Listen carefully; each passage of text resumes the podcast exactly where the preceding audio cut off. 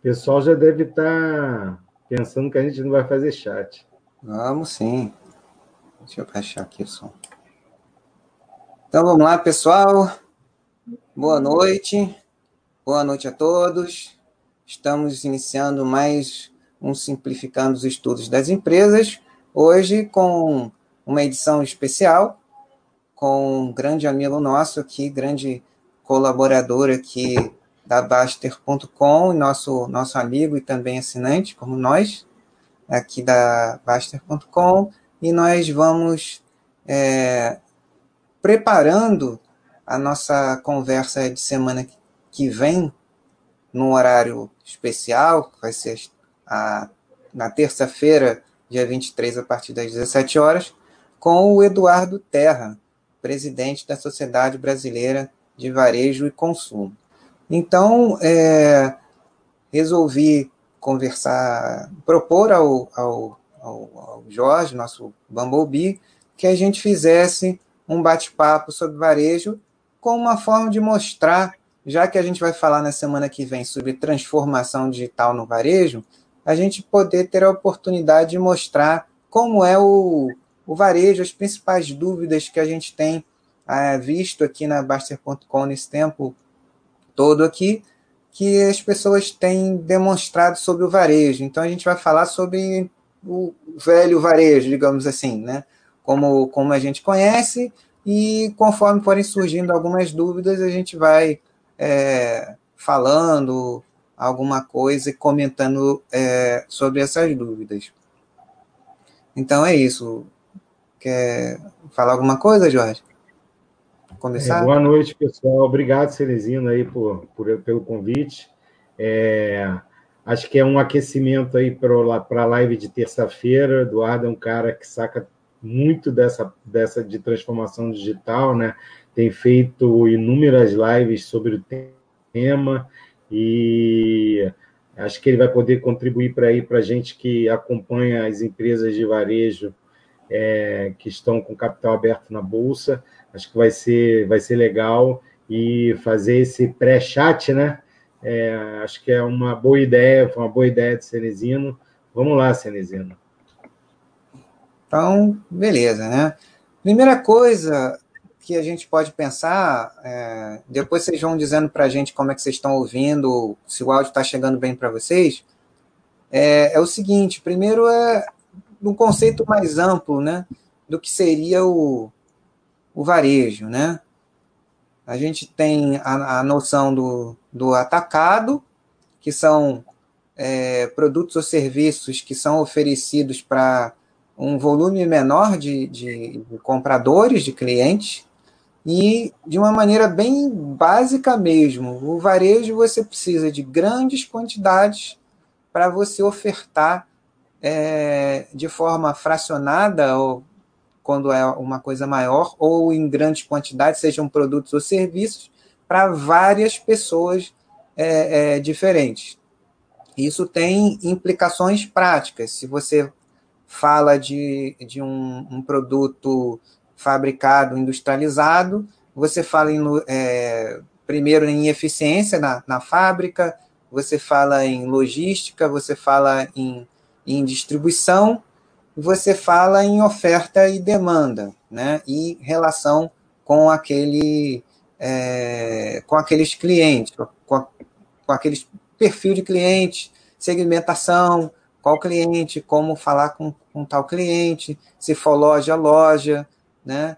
E a, alguns conceitos que depois a gente vai falando um pouquinho mais, né?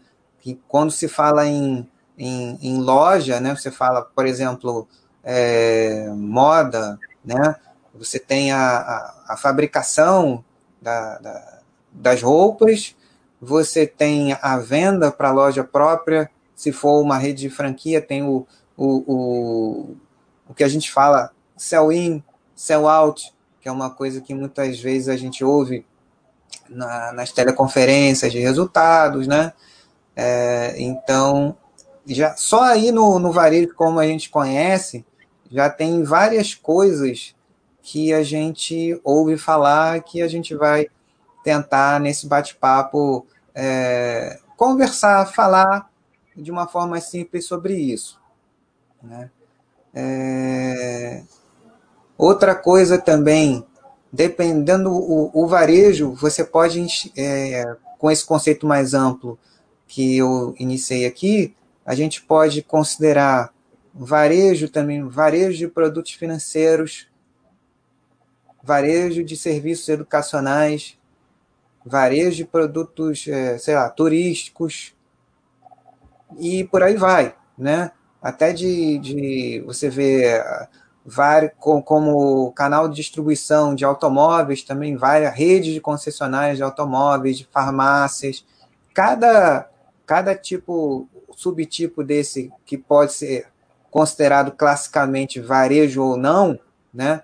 Muitos desses, desses, desses negócios, embora é, tenham uma atuação que pode ser de uma forma ampla considerada varejo, na prática, pela sua especificidade, ele não é considerado tecnicamente como varejo. Né? Então, é, depois dessa, dessa visão um pouco mais ampla, vão partir para aqueles é, segmentos que são considerados tecnicamente varejo, né? É, que são esses mais comuns que a gente conhece. Mas uma das coisas que se fala também muito, e que a gente vai poder também nesse bate-papo por aqui, que muita gente pergunta, né, é a questão da margem. Comparando a margem do, do varejo com outros segmentos em que você não tem todo esse, esse fluxo de, de, de, de mercadorias, fluxo de, de clientes e competição também. Segmentos que têm uma competição maior, tem uma, toda uma configuração, uma característica de menores competidores. Então, é, o que você tem a, a, falar sobre o que a gente já iniciou aqui, Jorge? É, você falou aí na, na questão de margem, né? Exatamente, o, o, o fato, por exemplo, você pega varejo, né? Vamos pegar varejo de moda. Pelo fato de você ter é, uma quantidade de, de participantes no varejo de moda muito grande, uma concorrência muito pulverizada, você torna. Você faz com que as margens fiquem menores, né? apertadas. É... E, e, e, isso é baseado, né? O negócio é muito baseado no giro da, da mercadoria, né? Exato. É, virar muito bem, muito, muito estoque para poder fazer dinheiro. O grande, o grande exemplo que a gente pode dar é que, apesar de não ser moda, é varejo, né? É varejo de, de medicamentos, de, de, de, de produtos de, de, de, cuidados pessoais, é a droga raia. Tem uma margem pequenininha, né? mas faz um caminhão de dinheiro porque gira, a, o giro do, do, do estoque dela é intenso, né? Tá muito, tem um ciclo de caixa aí bem, bem curto, né? É, tá. entre ela colocar o dinheiro e o dinheiro voltar através da venda é, é muito rápido, né? É isso que faz ganhar, faz ganhar dinheiro quando as margens são baixas. Tem que ter um giro muito, muito erro. É o grande problema das empresas de margem muito baixa é que qualquer erro é, você às vezes não afeta a geração de caixa, mas afeta lucro, né? Ah. É, porque a margem é pequenininha, né? Então, assim, essas são as grandes dificuldades, mas é, fruto da pulverização mesmo, muita, muita concorrência, as margens são pequenas, né? É, os produtos. É, aí, você tem que, aí você tem que se diferenciar um pouco, né? Para conseguir Muito. margens melhores. É, você pega uma. Aí vamos pegar aí no segmento de varejo, né? Você comparando pelas empresas que tem na bolsa, você pega uma uma Arezo, a margem final lá é um pouquinho maior porque elas têm um produto diferenciado, né? Então, marca, as marcas são marcas muito fortes, entendeu? Tem um público é, um pouquinho mais acima, aí você consegue alcançar margens melhores. É, isso vai, de, vai depender muito do posicionamento que a empresa adotar aí em termos de público, né? Consumidor. Mas, no geral, as margens são muito baixas é, assim, fica em torno ali de 10%, mais ou menos, subindo, e lá na outra ponta, é um pouquinho abaixo de 10, um pouquinho acima de, de 10, aí tem a Arezo que sobe, vai mais lá quase no, no, no, no 20. É. É. E tem as que vão bem lá embaixo, como a Droga A, a Magazine Luiza, que é 2 pontos alguma coisa, um, do em torno de 2% ali de margem final. Então, essas que têm uma margem muito pequenininha tem que gerar muito, né? Uhum. É, porque senão não, não faz dinheiro. É, você também falou uma outra coisa legal, é, por exemplo, serviços financeiros, você pega os bancos, né? Banco Itaú, Banco Bradesco, Banco do Brasil, é uma instituição financeira e ela é dividida, né? Você tem lá equipes de banco de varejo, banco de atacado, banco de investimento. É... Banco de varejo é o cara que atende, a pessoa física, aquelas empresas menores, é, microempreendedor, é, pequena empresa. Esses caras ficam todos dentro do segmento de banco de varejo, porque são muitas pessoas, né? a quantidade de pessoas a atender é muito grande, de empresas também, que a grande maioria das empresas são pequenas empresas, é, por isso que é considerado dentro do é, é, tratado dentro do segmento de varejo no banco. Né? É, e, e, o banco também tem atacado. Né?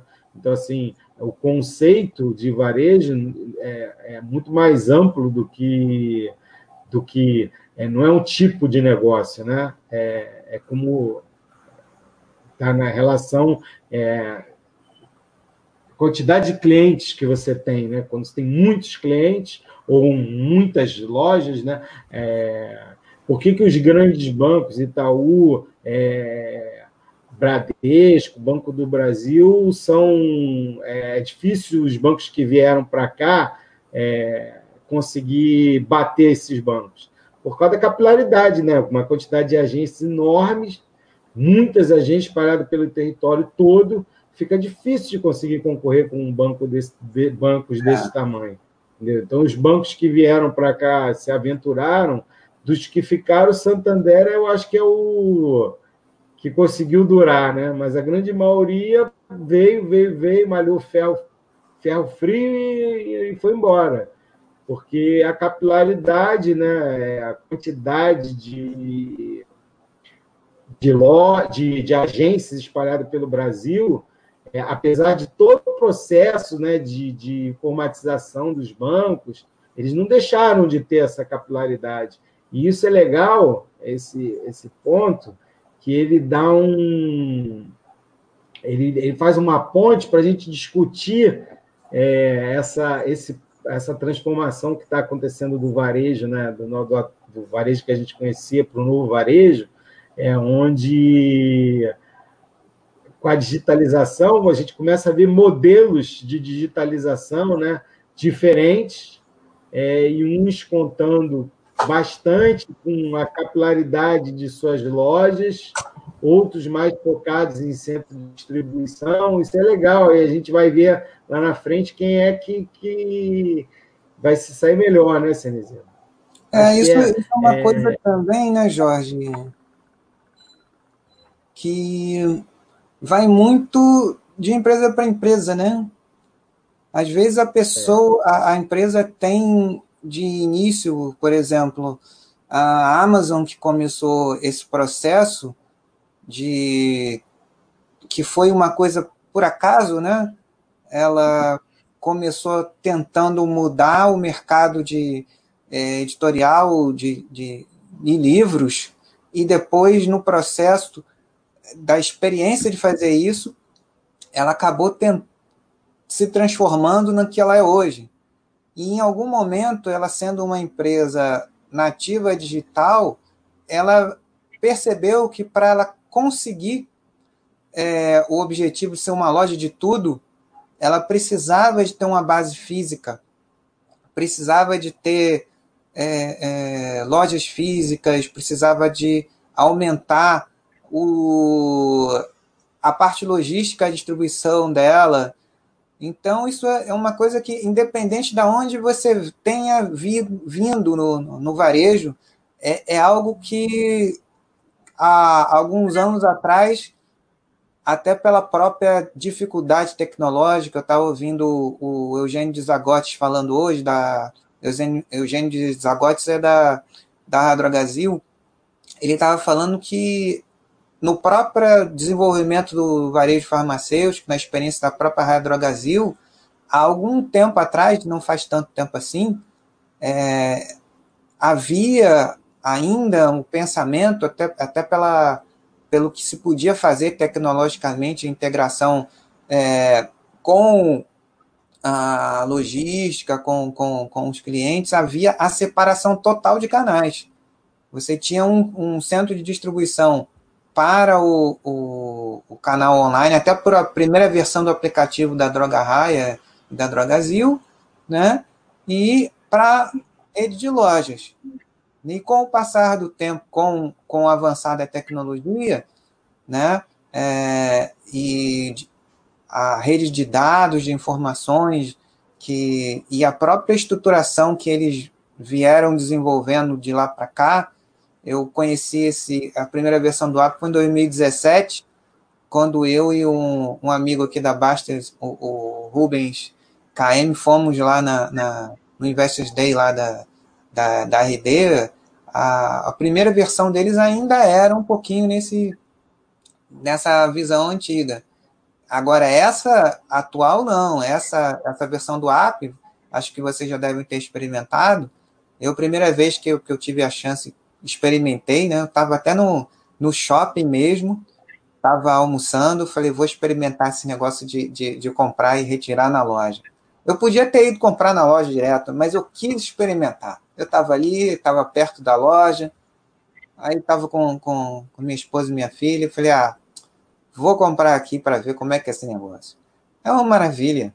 Primeiro que é, o preço na hora até saiu mais em conta. Mas o legal é você fazer o pedido ali e ele ficou pronto mais rápido do que o período que, que, que disseram para mim, no, que mandaram no e-mail, né? Eu só fui, desci um andar do shopping para o térreo, lá, lá do Plaza, né? O, o Jorge conhece bem o Plaza Shopping, lá em Niterói. Aí fui lá, tava lá separadinho lá a, o pedido que a gente tinha feito, super rápida compra. E, e uma coisa que acontece muito e que na semana que vem, quando a gente for conversar mais sobre esse processo com o, com o Eduardo, que ele vai ensinar muita coisa para todo mundo, inclusive para a gente, muito mesmo. E aí ele vai falar mais sobre esse processo. Mas uma coisa que acabou acontecendo ali, que é muito comum, que acabe, acabamos vendo uma outra coisa que tínhamos esquecido no pedido e, e compramos. Então, o, o, o cliente é, Omni, que é esse cliente que, que conversa com, com, com a marca, com a loja, com, com, com todos os canais, não só loja, canal online, tudo junto, conversa com a marca de uma maneira global, ele acaba, pela praticidade, acaba. Primeiro, ele é fidelizado porque ele se sente é, encantado.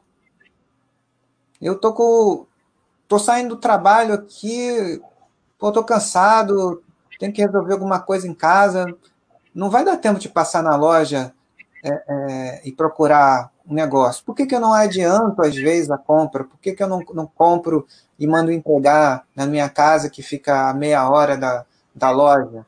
Ou por que, que eu não, não vou adiantando a compra, passo correndo rapidinho lá, pego na loja e, e levo para casa? Né? Então, quando a, o cliente, o consumidor, vê que o, que a marca se importa com as dores dele, com, com a realidade dele, ele se sente gratificado, ele se sente, poxa, esse, esse, esse pessoal, ele, ele quer facilitar o processo de, chegar até ele, de, de fazer a compra, de, de resolver o meu problema, né? E isso é uma coisa muito interessante que a gente vai conversar melhor na, na, na terça-feira.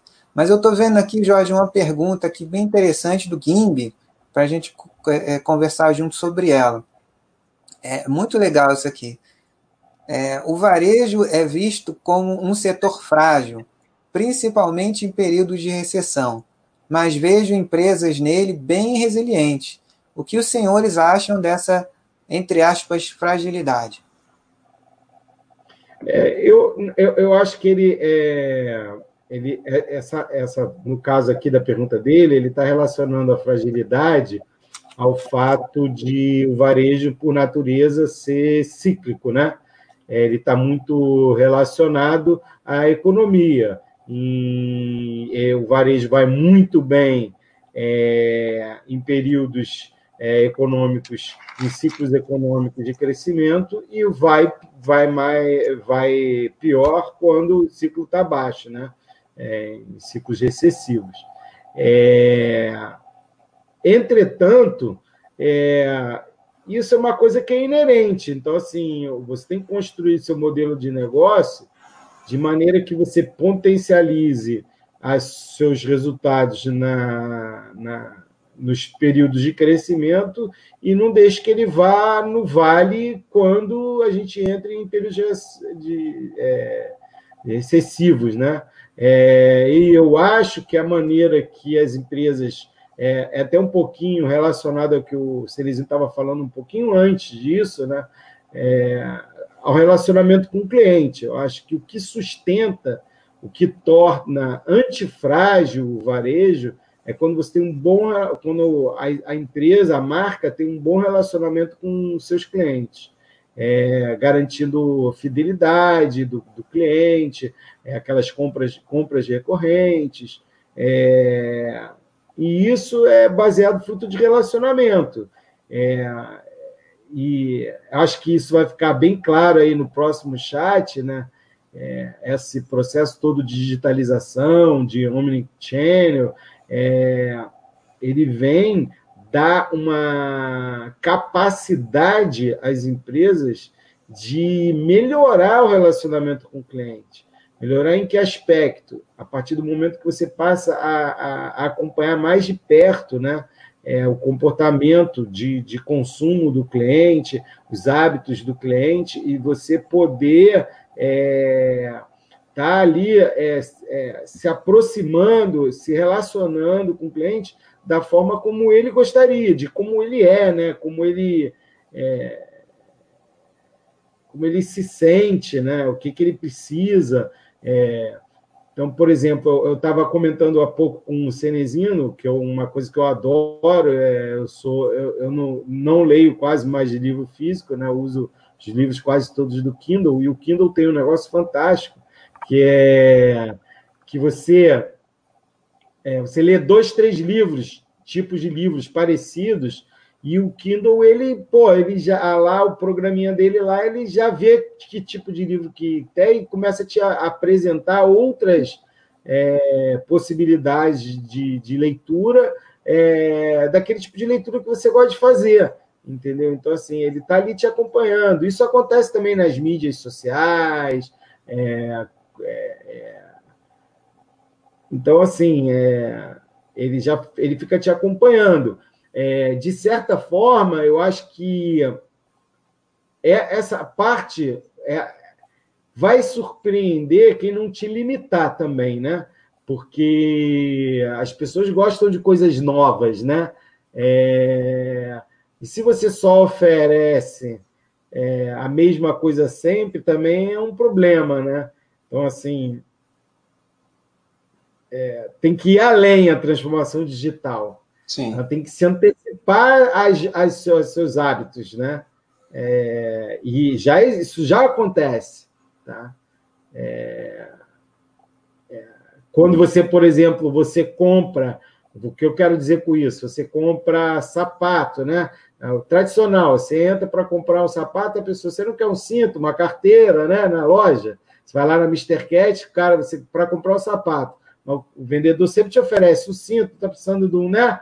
um complemento, um acessório, cara, o mundo digital vai fazer a mesma coisa. Entendeu? Vai fazer a mesma coisa. Vai qualquer mudança no seu comportamento, no que você está navegando, no que você está consumindo, é, através de inteligência artificial, eles vão estar tá, é, te proporcionando novas é, produtos, te apresentando novos produtos, novos serviços, é, um algo mais. Eu acho que é essa que é a grande. Eu acho que é isso aí que torna antifrágil o varejo, entendeu? É você investir no relacionamento com o cliente. É, algumas empresas, hoje em dia, em suas é, métricas internas de desempenho, é, usam o NPS, né, que é o Net Promote Score, que, que mede o, como o cliente te avalia, né, é, até mesmo remuneração dos executivos estão atreladas ao NPS hoje em dia. Então, assim, é, o que vai dar resiliência, antifragilidade ao varejo é o grau de relacionamento que você tem com o seu cliente. Essa é a minha visão, tá? É, acho que o varejo é totalmente focado na relação, no relacionamento com o cliente, nos produtos, preço, qualidade de produto, atendimento, é, mas é, o, é, toda essa gama de, de, de, de itens é, que vai te dar um bom relacionamento com o cliente, que é o que, que importa no final. O, o, o seu resultado vai ser consequência disso. Né? É, o, o, o, Galó lá fala o encantamento né, do é, cliente. É, é brilhante. Quanto, quanto você estiver encantando quem é teu cliente, você vai se tornando resiliente. Não há fragilidade. Fragilidade é em função de ciclo econômico. Agora, o negócio é, é você tem que trabalhar ele para ele se defender na, nesses momentos de baixa, né? Né, Cenizinho? É, é verdade, mas assim, uma coisa também importante é como, como adendo, né? Quando a gente fala é, cíclico, é uma coisa que muitas vezes as pessoas confundem, né? Por exemplo, é, ok, tem uma variação, é, é, um negócio que, que ele tem uma certa. É, como é que eu posso dizer? Uma certa. É, volatilidade? Não, não é volatilidade. Sensibilidade é a palavra. Sensibilidade, ah, sensibilidade. A, aos momentos de expansão econômica, de, de é, maior nível de emprego, de, de renda, de confiança do, do consumidor em manter o seu padrão de consumo. Mas, por outro lado, as lojas de varejo em geral, o varejo em geral, ele consegue se adaptar muito rapidamente a isso, ao impacto. Se diminuiu muito a demanda, o que, que eu faço? Eu reduzo, eu fecho loja, eu renegocio o contrato, eu renegocio com o fornecedor, se eu tiver poder de barganha bom, se eu tiver uma boa relação com, com o fornecedor. Há uma a gente está vendo isso agora. Eu negocio com. com Melhor mix com, de produto. Eu, eu, eu adequo o mix de produto, já que o, que o ticket médio vai cair.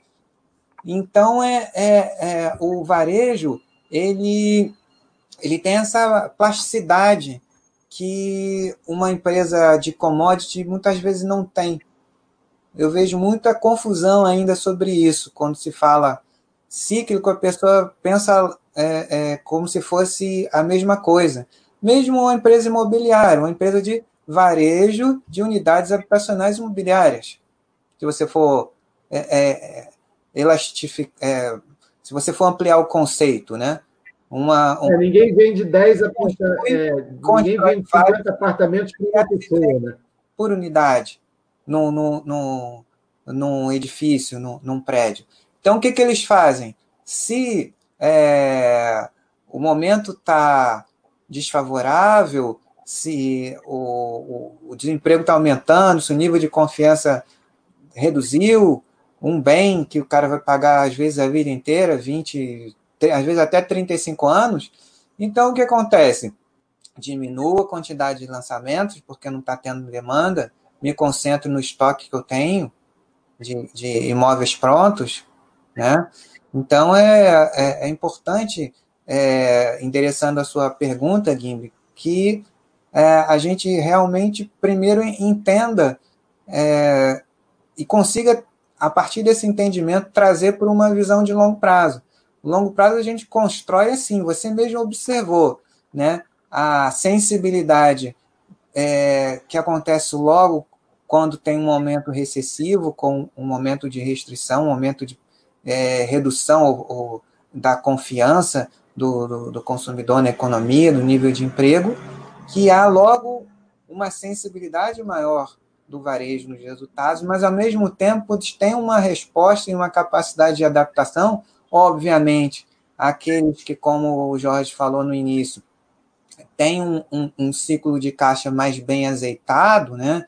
O que, que é o ciclo de caixa? Você tem o, o, o prazo médio de, de, de estocagem, né? o que eu estou falando aqui é só para vocês entenderem o conceito, não precisa ficar tendo que. Eu não quero que vocês pensem que você precisa ir no, no, no ITR e abrir e, e, saber o, a velocidade de giro de estoque, não é nada disso, é só para entender como é que é feito e a importância que, que tem nisso, né? O prazo médio de, de, de estocagem, né? Com o prazo médio de pagamento, que é o, que é o, o, o recebimento, né? Da, é o cliente que te paga, menos o prazo médio de pagamento, você, empreendedor, para os seus fornecedores. Né? Esse ajuste, de uma maneira geral, ele vai sendo feito de acordo com cada situação específica. Né? E, e o varejo, as empresas é, bem geridas, é, é, que o, o, principal, antes de qualquer coisa, é o cliente no centro. Não adianta nada se você não tiver o cliente no centro, se você não encantar o cliente, não adianta nada você ficar fazendo conta. Se você, se você fizer conta para reduzir o, o, os seus custos, para gerar eficiência no, no papel, na, na, na, na financeira, só de resultado financeiro de curto prazo, para você ficar bonitinho na fita, para o, o, o gestor lá da, da, da, corretora, da casa de research, da asset, seja de, lá do que falar bem de você no trimestre seguinte. Não é isso. Você tudo isso só funciona num prazo maior se você colocar o cliente no centro, né? Todo o resto você vai construindo para quê? Para você ter um ciclo de caixa o mais curto possível, né? Mas para que isso te dê é, uma menor necessidade de capital de giro para você poder investir no crescimento do seu negócio, para você não ficar só sobrevivendo. Agora a gente está vendo que foi uma, um cataclisma é, é, sanitário que ninguém imaginou que fosse acontecer. Óbvio que no, no, foi uma coisa tão aguda, tão intensa, tão rápida, em 15 dias, a gente vai, depois vai, vou botar aqui é, é para vocês verem o material que a Cielo tem a, a parte de dados da Cielo, que monitora isso muito bem. A curva que vocês vão ver é uma coisa absurdamente é, é, aguda, intensa. Então, obviamente, que é, tem que dar uma parada, né? Mas as grandes empresas, as grandes empresas de, de varejo, de capital aberto e aquelas que são as melhores, que têm as melhores práticas de gestão, até de governança também, é, é, não só com a gente, mas com os fornecedores, com até com os concorrentes também, né? Elas é, têm um, um, um, planejamento, uma capacidade, mesmo se adaptando, adiando planos, elas têm planos já é, é, ali na, na curva, na primeira oportunidade elas retomam os planos de longo prazo que elas têm coisa que o, o pequeno e micro varejista não tem condição de fazer. Ele está ali na, na questão, na, ou ele sobrevive ali, ou ele para tudo e fica na subsistência, se conseguir, ou muitos, infelizmente, vão, vão embora. Né? E uma pergunta que fizeram lá e que a gente vai explorar melhor na semana que vem é que é, com o, o crescimento que a gente está vendo da, das plataformas tecnológicas, é, é, primeiro que é uma questão de sobrevivência para todo mundo, essa coisa da, da digitalização. Mas as plataformas estão criando condições, por exemplo, a gente tem o Mercado Livre, a gente tem a OLX, tem Magazine Luiza, tem Amazon, e, e tem as empresas que integram é, é, as pessoas, os, os varejistas, mesmo o MEI, há algumas dessas plataformas de uma de, a própria Cielo com com com, com uh, Cielo Liu, Cielo Pay, link de pagamento da Cielo que foi um sucesso. Então tem, tem muito vendedor aí MEI sozinho. É uma coisa que você para começar, você não precisa de milhões para começar. É claro que nas empresas que a gente que são objeto do, do nosso estudo aqui, grandes empresas, as maiores empresas do Brasil, às vezes da América Latina, precisam de um plano mais estruturado, obviamente, como o Eduardo vai, vai é, falar para a gente semana que vem, de digitalização. Mas esse é um processo que pega todo mundo, desde o MEI até a, a Renner e é, a própria Magazine Luiza mesmo, né? E, e por aí vai, né? Até outros tipos de varejo também, que se, digitalização é, é, é, de varejo educacional, automotivo e por aí vai. Né? Então, é isso. É, complementa aí, Jorge, se tem a acrescentar. É, eu acho que acho que que você falou, reforçou, já tinha falado, é uma coisa que sustenta o varejo é a parte de relacionamento com o cliente. Não adianta nada realmente é, você só olhar o número financeiro e você não está encantando o seu cliente. É, com relação a essa, essa, essa, essa parte de digitalização, né, é, você vai, no fundo, no fundo, você, todas, do pequenininho ao grande, todo mundo vai se digitalizar.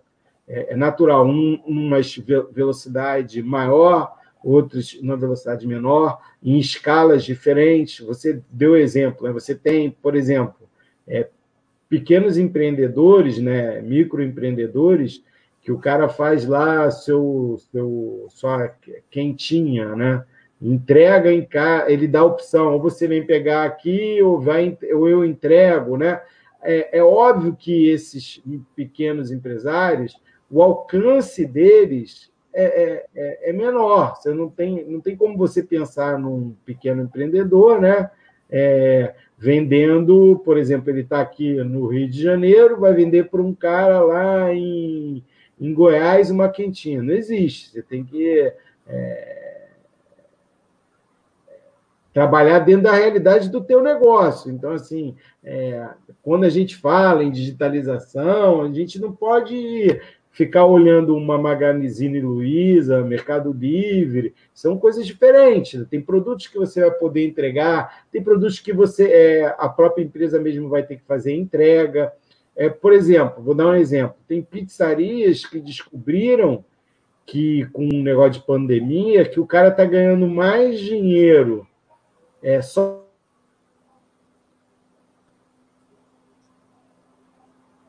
Isso, meu som. Caí, ô, Voltou o som. Ah, Deu uma... Não sei se foi a internet aqui, peraí. Deu uma congelada no momento que você estava falando. É. Voltou? É, não sei se foi minha internet. É, não sei se foi minha internet. É, então, assim, é, quando a gente, a gente, tem que tomar muito cuidado né, na hora de pensar em digitalização, é, ficar apavorado, que cada negócio vai ter sua realidade diferente. Entendeu? Então, um cara que tem uma lojinha numa cidade, cidade pequena, ah, vou morrer se eu não me digitalizar.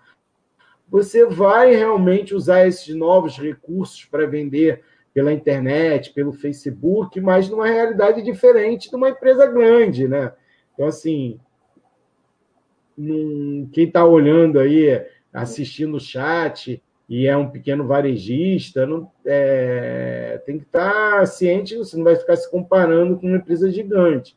Você tem a sua realidade, você vai ter que adequar as, as plataformas que, que o mercado oferece à sua realidade e realmente procurar se digitalizar, entendeu? Eu acho que todo varejo vai ter que passar por esse processo.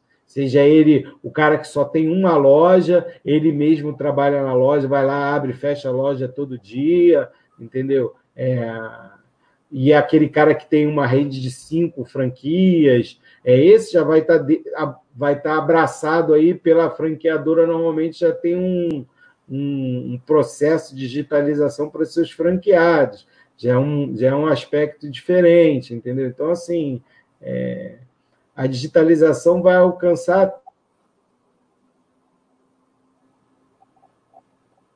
Me sumiu o som de novo. Oi? Voltou? Ah, voltou. Voltou. É, desde o microempreendedor até o empresas grandes de capital aberto na bolsa. É, acho que não tem que ter é, desesperar, caramba, não vou ser igual a Magazine Luiza, né? Cada empresa vai ter sua realidade. É um, é um processo irreversível, na minha opinião, mas adaptado para cada condição de negócio, né? É, tem muita, muita gente que é empreendedor digital, né? Nativo digital. Vende conteúdo, por exemplo. Né? É, como nós. Então, assim, é, é exatamente. Então, assim, então é, o caminho é esse, não tem, não tem volta, entendeu? A tecnologia levou para isso, agora não vai deixar de existir o varejo físico, minha não, opinião, não. não vai deixar de existir, entendeu? É, as pessoas é, gostam de conviver com as outras, gostam de é, bater perna, visitar os lugares. É, muitas pessoas são sensitivas, gostam de tocar, de ver a mercadoria, entendeu? Então, assim, isso nunca vai deixar de existir. Agora, é, não pode ser só isso, mas senão não. você começa a perder, é, você começa a perder o seu poten potencial de vender para outras pessoas que têm hábitos de consumir diferentes. Então, é, na verdade, é a, a, a, a, forma de entregar o seu produto ela está só aumentando. Então, você vendia só na sua loja, você vai ter agora que é, encontrar um modo de atender alguém que quer comprar na sua loja, mas não quer ir na sua loja. É. Tem, quer que entregue na casa dela, entendeu? É, e aí você vai, vai, vai se adaptando aos poucos. Começa fazendo é, só no, no lugar onde você está, depois você vai vendo como é que é, vai ampliando. Isso para quem é empreendedor. Né? Ou não. Ou não. Entendeu? Ou não. Às vezes, só aquela tua região ali, você fazer, digitalizar para entregar na tua região, já é o tamanho do teu negócio. É, é uma coisa que você entrega bem, né? É.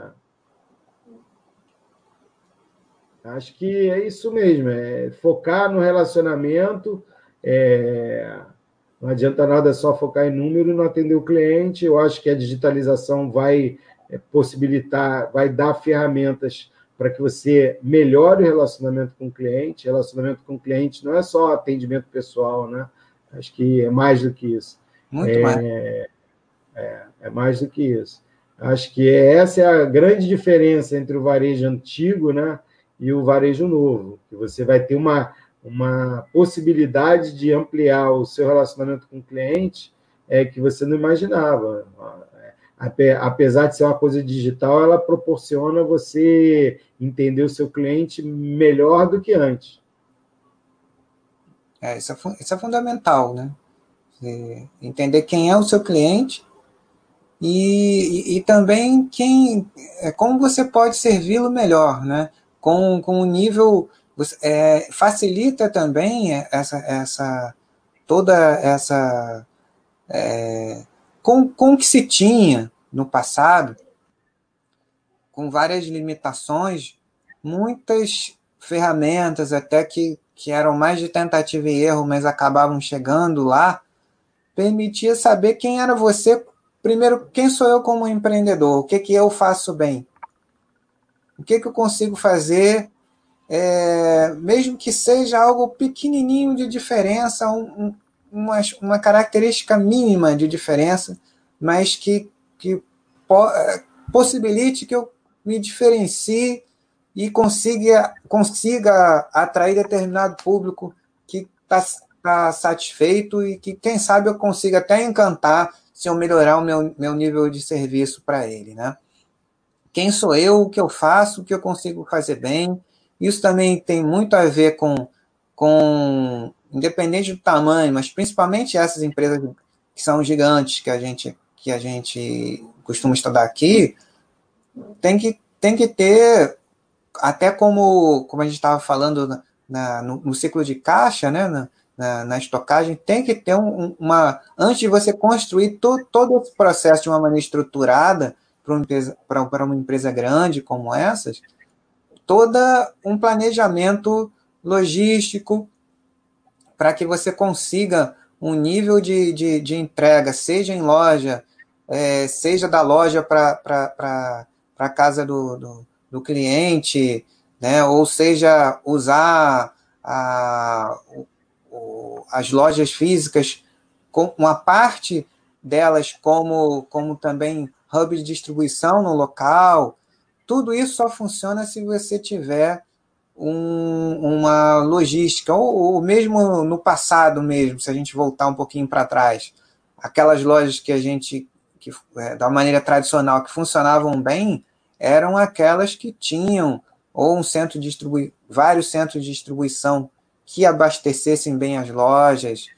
E no caso das lojas também, um bom é, é, relacionamento com, com, com os clientes para poder ter uma ideia daquilo que o cliente realmente quer, porque antigamente, falando em, em varejo de moda, que é, que é algo simples, todo mundo conhece, antigamente você só tinha um, um tipo de, de, de escoamento, digamos assim, de varejo. Você praticamente criava coleções fixas, você meio que convencia o cliente que tinha que comprar aquela coleção que você estava vendendo. Então você empurrava, né? Tem a, a, o, a forma de, de, você chegar do, uh, do teu CD para a loja, que é o, o, o, modo de empurrar, que era o modo antigo. Né? Você definia é, é, coleções rígidas, você chegava com bastante antecedência.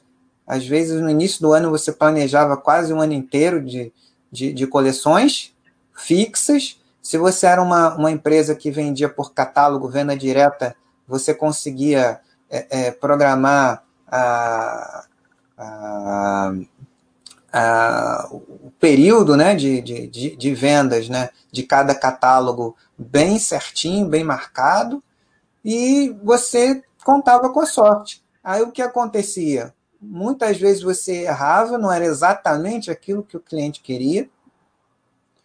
E aí o que, que você acabava tendo que fazer? Né? As famosas liquidações de meio de ano e de, de janeiro, de julho e de janeiro, que eram os grandes saldos de, de, de sobra de estoque. Né? Quando, quando o, o volume era menor, quando eram outras realidades, você até conseguia viver assim. Só que hoje em dia não dá mais para você ser assim. Né? A competição aumentou muito. Você tem, é, no caso da moda, que é o que a gente está usando como exemplo, você não tem só o varejo é, é, institucionalizado, legalizado, você tem vários pequenos players com, com preço muito menor do que o seu. Na hora que está na hora da xepa, você, se você não tiver um, um diferencial ou na, na hora mais difícil, o cliente sai da, da, da tua loja ali. Se você é, é, tratá-lo de forma indiferente, você está empurrando qualquer coisa, se você gostar, você compra, se você não gostar, é problema seu, mas no final das contas, você vai, vai ter problemas justamente ali se refletindo, primeiro, num, num distanciamento em relação ao seu cliente, você vai é, se afastando dele e ele de você, e isso vai gerando dificuldade. E depois, quanto menos você vai conseguindo é, é, cobrir os custos fixos, que é uma coisa é, que torna também as, as margens do, do, do, varejo menores em relação a outros é, é, segmentos que têm menor competição e que conseguem diluir melhor seus custos porque também tem menos é, competição no, no, seu mercado de atuação, é justamente isso, você ter um.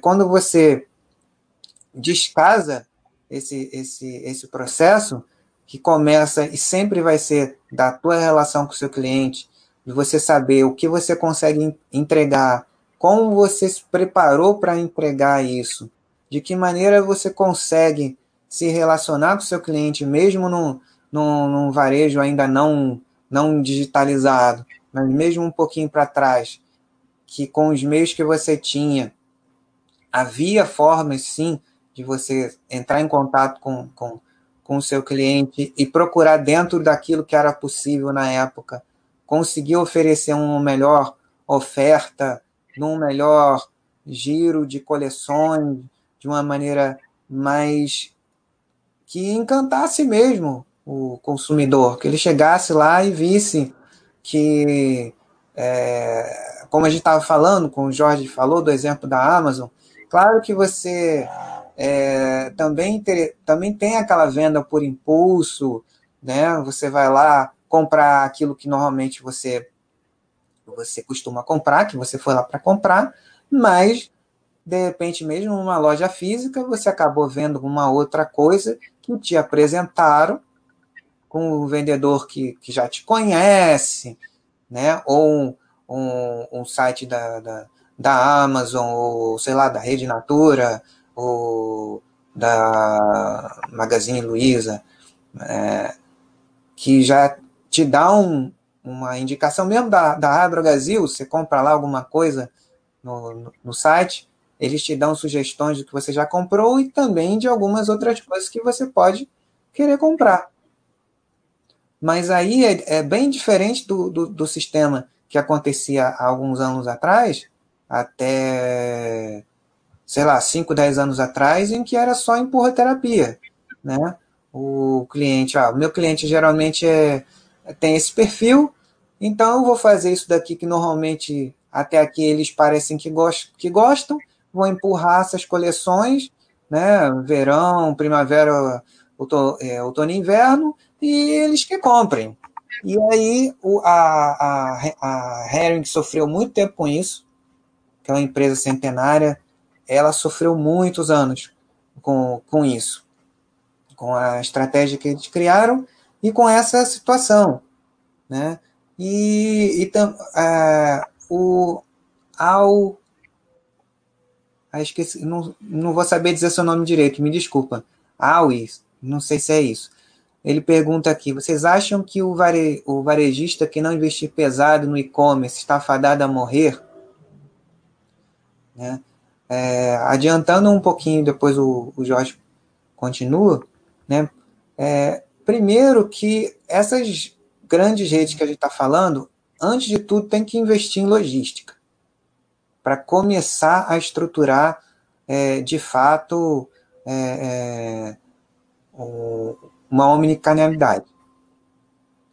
E, mas depois que ele tiver isso, e mesmo o, o pequeno varejista, o investimento, às vezes, não precisa ser tão enormemente pesado que o ciclo do negócio não consiga suportar esse, esse contínuo investimento.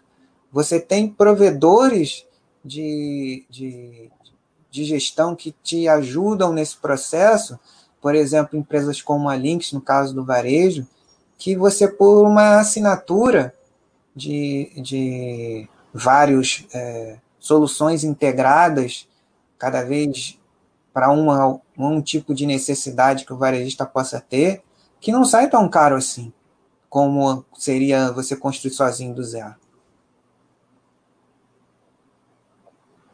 É verdade. E é assim, acho que a grande, o grande desafio nesse processo de transformação é o cara fazer um novo sem deixar morrer o velho. Né? Hum, né? Perfeito. Então, fazer o novo sem deixar morrer o velho. Por quê? O que acontece? Você é, vai lá, botou no seu, seu plano planejamento estratégico comunicanalidade, mas você não pode abandonar o que você fazia e ganhou dinheiro a vida inteira por causa disso. Você vai adaptando.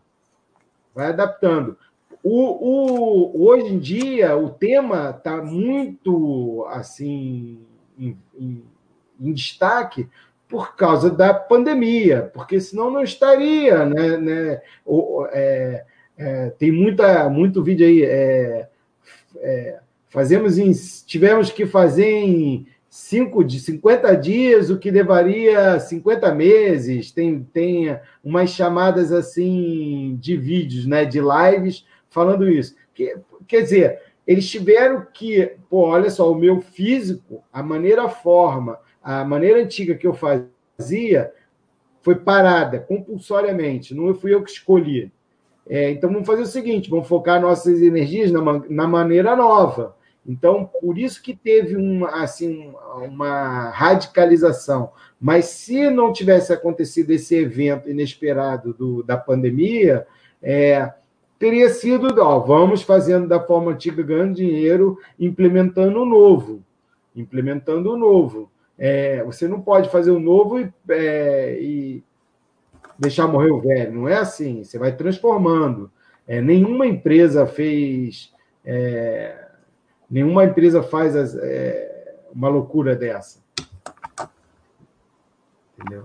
É, vão, vão, havendo, vão havendo transformações constantes, até você chegar naquilo que você está vindo, vindo lá para frente, é, em termos de, de, de, mudança de negócio. É, o Celezinho está falando da logística, é, é, é, fantástico. Você, você pega uma empresa, qualquer empresa, o cara vai lá, entra no celular dele, né? e no aplicativo da empresa. A empresa lançou um aplicativo ou um marketplace qualquer, e aí você vê um produto de uma determinada empresa. Aí você clica, ah, eu quero comprar esse produto. Aí ele vai abrir, ele vai olhar a sua localização, está no celular. Ele vai olhar sua localização no GPS, vai ver onde você está. Se você já tiver o cadastro, ele sabe onde você trabalha, onde você mora. Aí ele vai falar assim: você quer pegar numa região próxima onde você está? Onde você, você, você quer pegar lugar próximo da sua casa, do seu trabalho? Ou você quer receber em casa receber no trabalho? Ele vai te dar várias. E isso é o que, que, que vai acontecer. Ele vai te dar todas as possibilidades de você pegar o, fazer o, o receber o produto, a da entrega. E aí ele vai analisar com as informações que você passou para ele, como é que ele vai poder atender naquela região. Se não tiver essa logística por trás, esquece, não pode nem oferecer isso. É impossível. Impossível. Porque ele vai falar assim, beleza, aí o cara escolheu lá, ah, ele deu todas aquelas opções. Né? Vamos supor que ele fala assim, ah, eu quero pegar na loja mais próxima do meu trabalho. Aí ele vai ter que ter lá no programinha dele, no sistema de logística dele, ver se aquele produto que ele está comprando tem naquela loja. Se não tiver, quanto tempo ele leva para mandar do CD para aquela loja para você poder pegar na loja e te dar o prazo correto e você poder chegar lá. Ou então ele te prometeu um prazo e falar assim: olha, é... eu te prometi tal dia, mas o produto já está na loja. Se você quiser pegar, já está aqui na loja disponível para você. Entendeu? Então vai chegar nesse nível.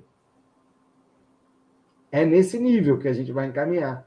Do, de você comprar como você quer, ou na loja, ou comprar na, no seu notebook, no seu celular, e você receber da maneira que você quer. E é isso, é isso.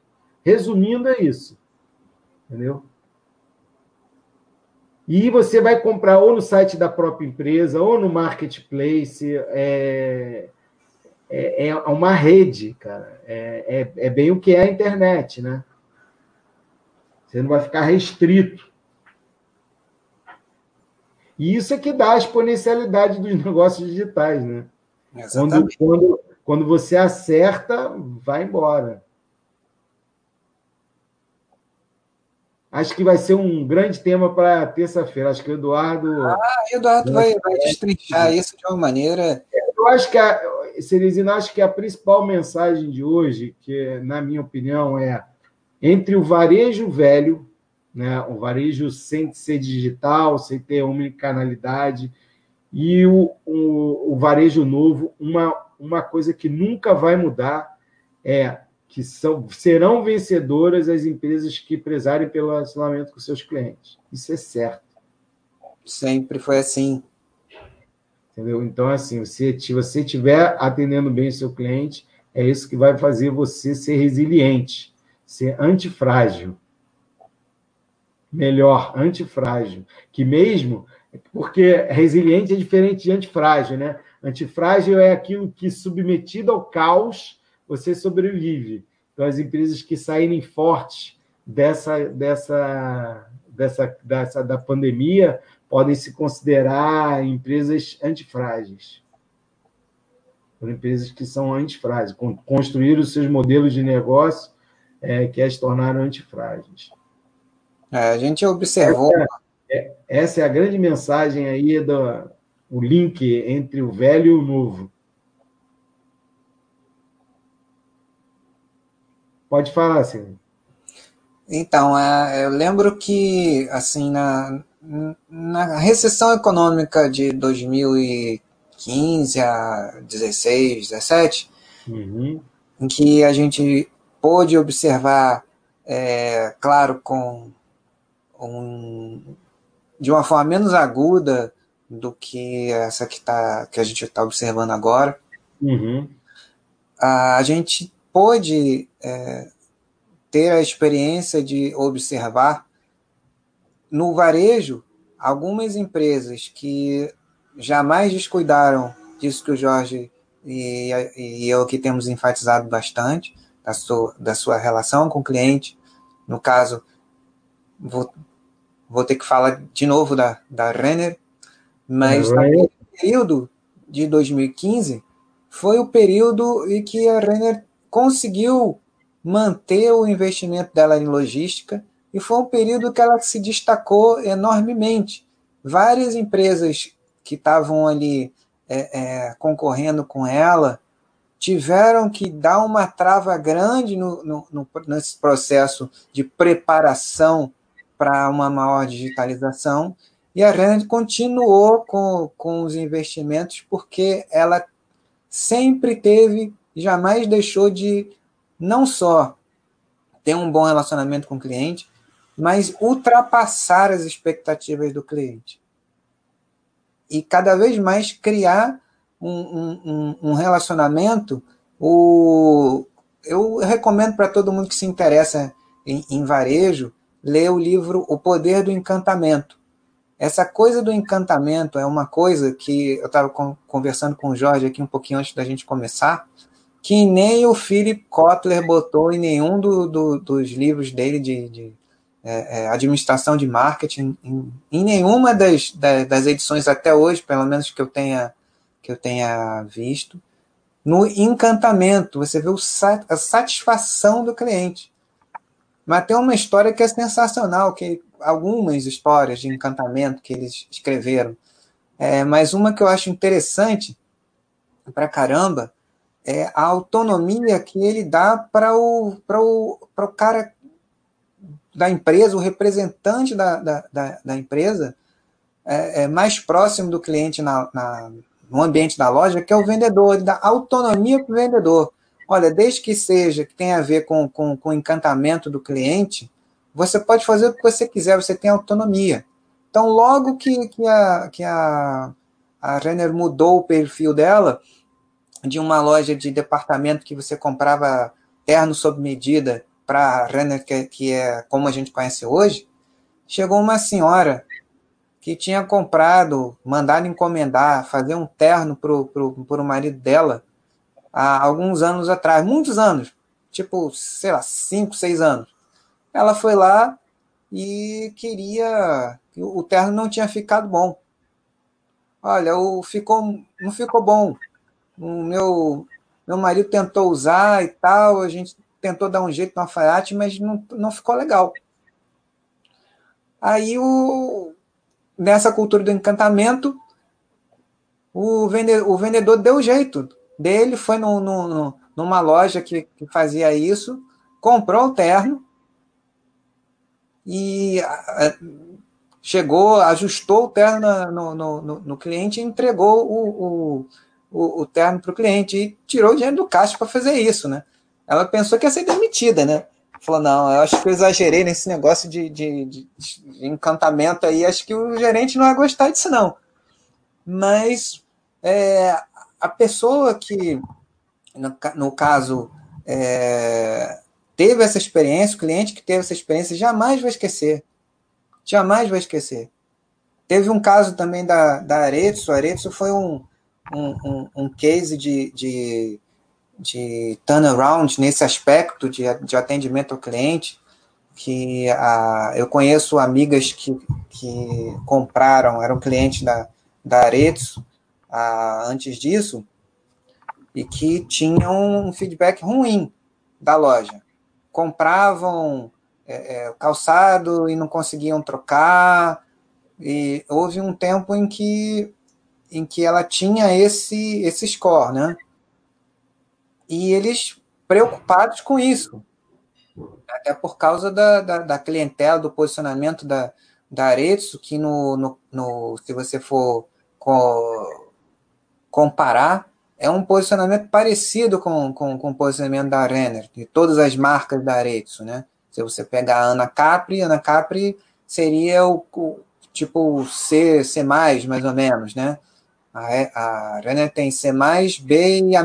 É, é bem parecido com, com o da Aretsu, só que a Aretsu tem lá a, a Alexandre Birman, que, que vai acima do, do, do, do A-, né? Que é uma coisa bem artesanal a marca. Mas, de uma forma geral, tem um posicionamento parecido, né?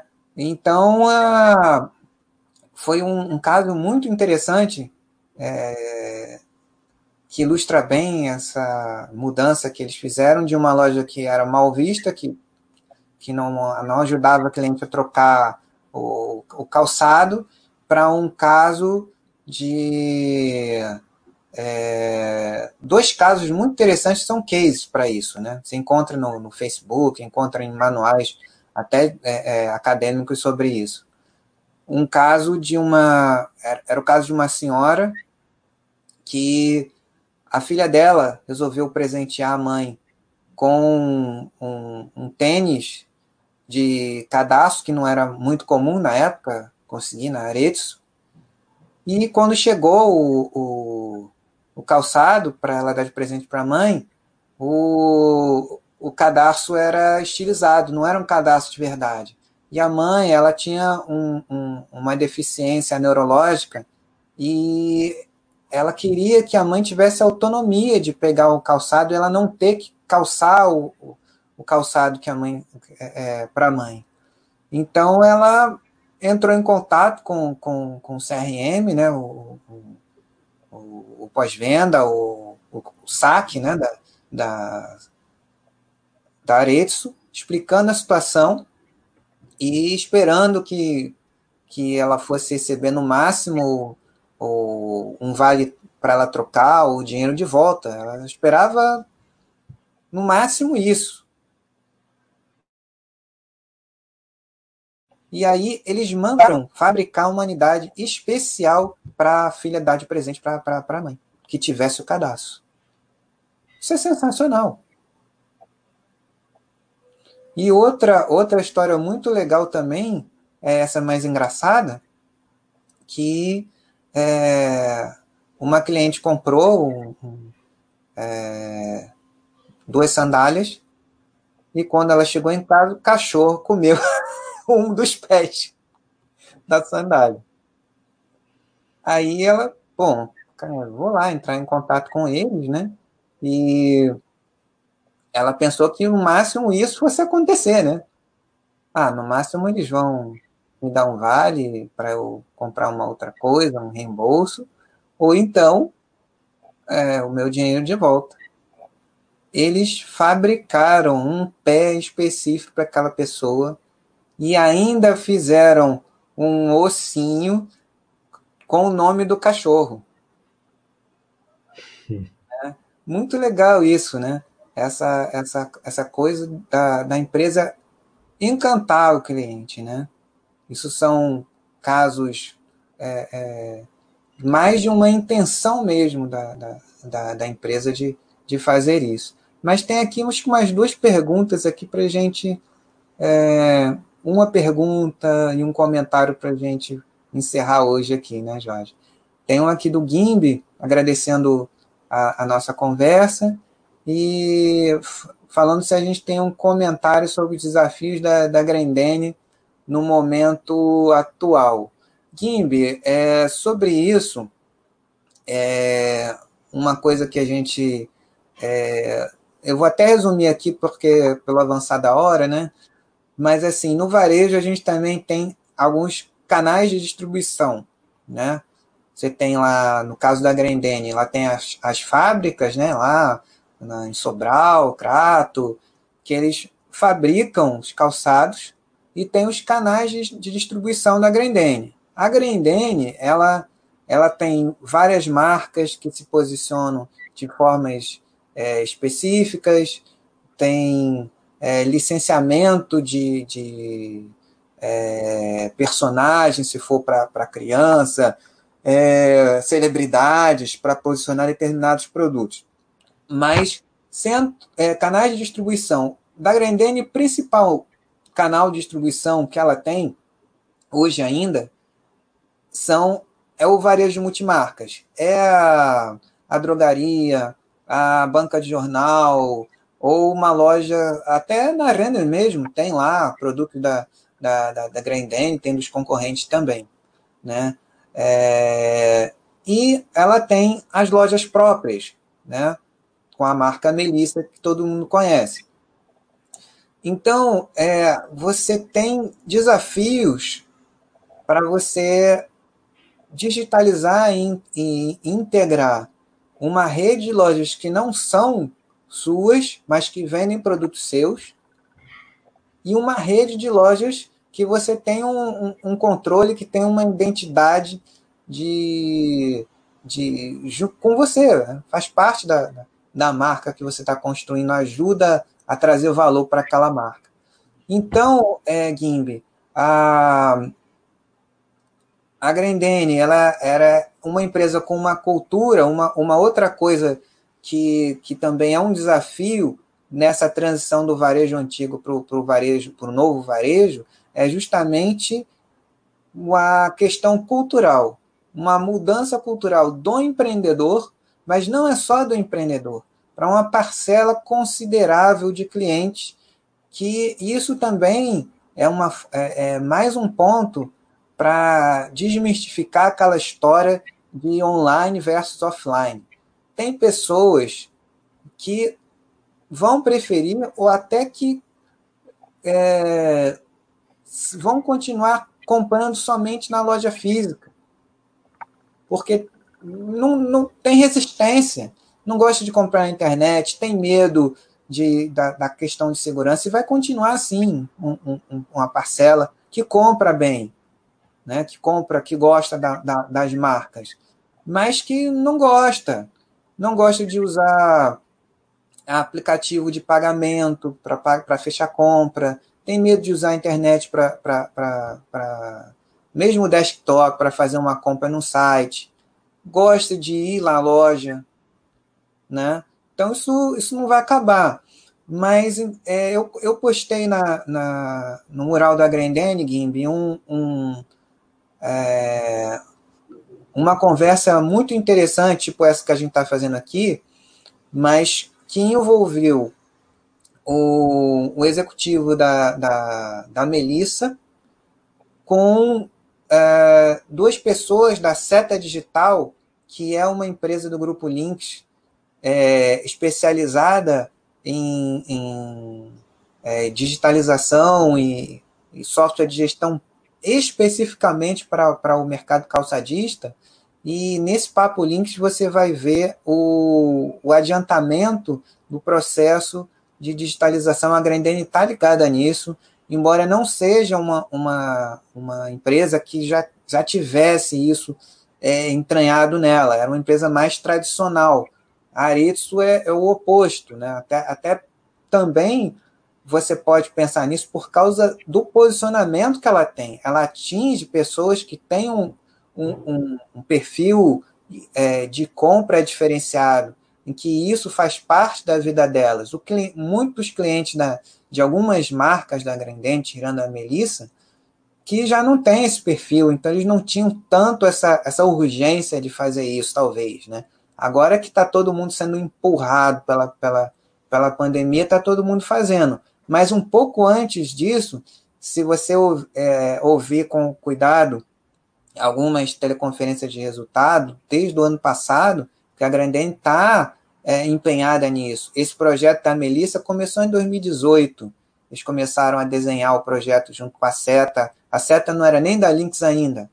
A Lynx comprou a Seta, o, o processo já estava em andamento. Então, é, dá uma assistida lá que você vai, vai ter um, um, um panorama melhor. E a outra. Grandene, Cenezino, Grandene também, além da digitalização, é, em teleconferência, eles falaram também que eles têm trabalhado, que eles sabem, é, têm trabalhado novos produtos, que eles estão com problemas de, de mix de produtos. É. É, os resultados caíram não só pelo fato de, de eles é, terem saído atrasados né, nesse processo de digitalização, mas também pelo mix de produtos que eles têm trabalhado. É um, um dos, dos, dos fatores que também tem trabalhado fortemente, além da digitalização, é uma revisão aí dos produtos que compõem a linha deles. A digitalização ajuda nisso também. É. Principalmente quando você passa a conhecer melhor quem compra de você, né? É. Mas é bom o pessoal entender que o desafio da, da Grendene, porque ela tem hoje um canal multimarcas, que são é, pessoas é, de outros negócios, de outras lojas que vendem os produtos dela, dá um, uma é uma dificuldade a mais que ela, que ela tem para resolver. Né? Como até dentro de marketplaces mesmo, você tem é, você tem uma plataforma, é, tá, a gente estava até conversando antes disso, é, é, de começar o chat, numa experiência que eu pessoalmente tive. Eu fui comprar um, um produto da americanas.com, que é um dos, do, dos marketplaces mais desenvolvidos que a gente tem, Americanas, Magazine Luiza e Mercado Livre, são os três maiores que a gente tem funcionando aqui. Eu comprei uma, um, um produto que era do inventário da, da, da, da, da Americanas mesmo, e ele chegou em três, quatro dias em, em casa. Eu fui comprar um produto que era de um, de, um, de um parceiro, de um outro vendedor, que usava o marketplace da Americanas e levou de 15 a 20 dias para chegar. Então, mesmo dentro de um marketplace, você tem uma situação de que você ali dentro é você, empresa, vendendo o seu produto e ao mesmo tempo você é um multimarcas digital vendendo é, é, produtos de outros vendedores. Então, é, o desafio ele não está só no, no, no multimarcas físico, mas também no multimarcas digital. É isso aí.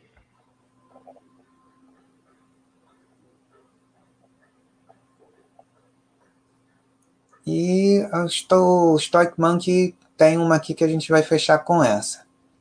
Ele, ele pergunta se gostaria de saber se Grendene e Areto são concorrentes e se há condições me melhores para alguma das duas. Stockman, que isso é uma coisa muito particular sua, essa, essa questão de melhor ou pior. Mas o que a gente pode falar, e que muitas vezes as pessoas se confundem bastante, é, é, é, é uma coisa chamada posicionamento.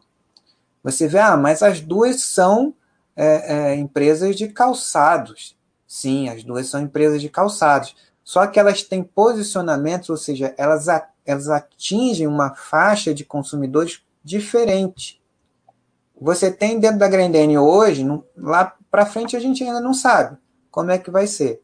Mas o que, o que a gente tem hoje, até pelo próprio processo de produção, que é possível ser feito, você tem a Grendene, ela pega lá a, o PVC injetado, então, por mais que você tenha até alguns produtos bem, em termos de, de design, bem interessantes na marca Melissa, Você nunca vai conseguir fazer com, com, com, com PVC injetado um produto é, é, artesanal de arte, quase de, de, de calçado, como o Alexandre Birman. Não dá para fazer em PVC injetado o que o, que, que o Alexandre Birman consegue fazer na, na que é a, o top, top do top, pode-se dizer até que é triple A, de, de, de calçado. Não dá para fazer isso.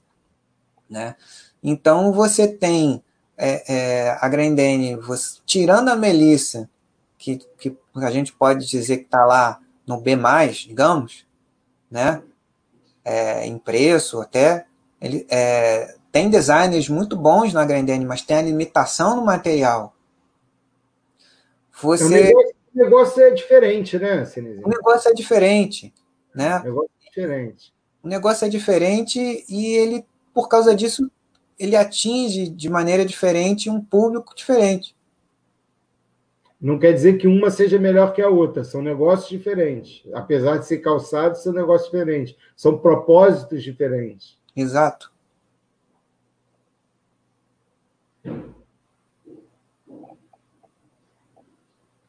Aliás, duas excelentes companhias. Excelentes, as duas bastante com, com tradicionais, mais ou menos com a mesma idade né, de fundação, né, se você for ver. É... Cada uma na sua especificidade. Cada uma na sua especificidade, mas uma coisa que une as duas são empresas conservadoras, são empresas que sobreviveram ao caos da hiperinflação e estão aí até hoje. São empresas vencedoras, que venceram cenários ultra power adversos que muitas outras empresas que competiam com elas no início não sobreviveram. Acho que a gente fechou com chave de ouro. É isso. Então é isso, amigos. Nós agradecemos muito a presença de vocês aqui com a gente. Jorge, mais uma vez, muito obrigado pela sua contribuição aqui com a gente, pela a sua participação e por esse terça-feira tão bacana que a gente teve aqui, preparatório para algo ainda melhor que a gente vai é. oferecer para vocês na terça-feira. Com... A expectativa, expectativa na terça-feira é grande. Ô, oh, rapaz, vai ser um aprendizado aqui para é. todos nós. Sempre é, né? Mas com o Eduardo na, te na terça a gente vai ouvir mais do que falar. É, exatamente. Vocês vão, vocês vão ver que, a, além de saber muito, o Eduardo tem uma didática incrível para explicar as coisas. Ele é, ele é conselheiro da Boticário, tá? Ah, tá explicado muita coisa. é conselheiro da Boticário. Legal. Valeu, Cerezino. Uma boa noite, pessoal. Um abraço. Obrigado por tudo. Abração para vocês. Até terça-feira, hein? Terça-feira, às 17 horas, ao vivo, e é, a reprise aqui para quando vocês quiserem assistir. Grande abraço, meus amigos, e vejo vocês na terça-feira ou nas reprises.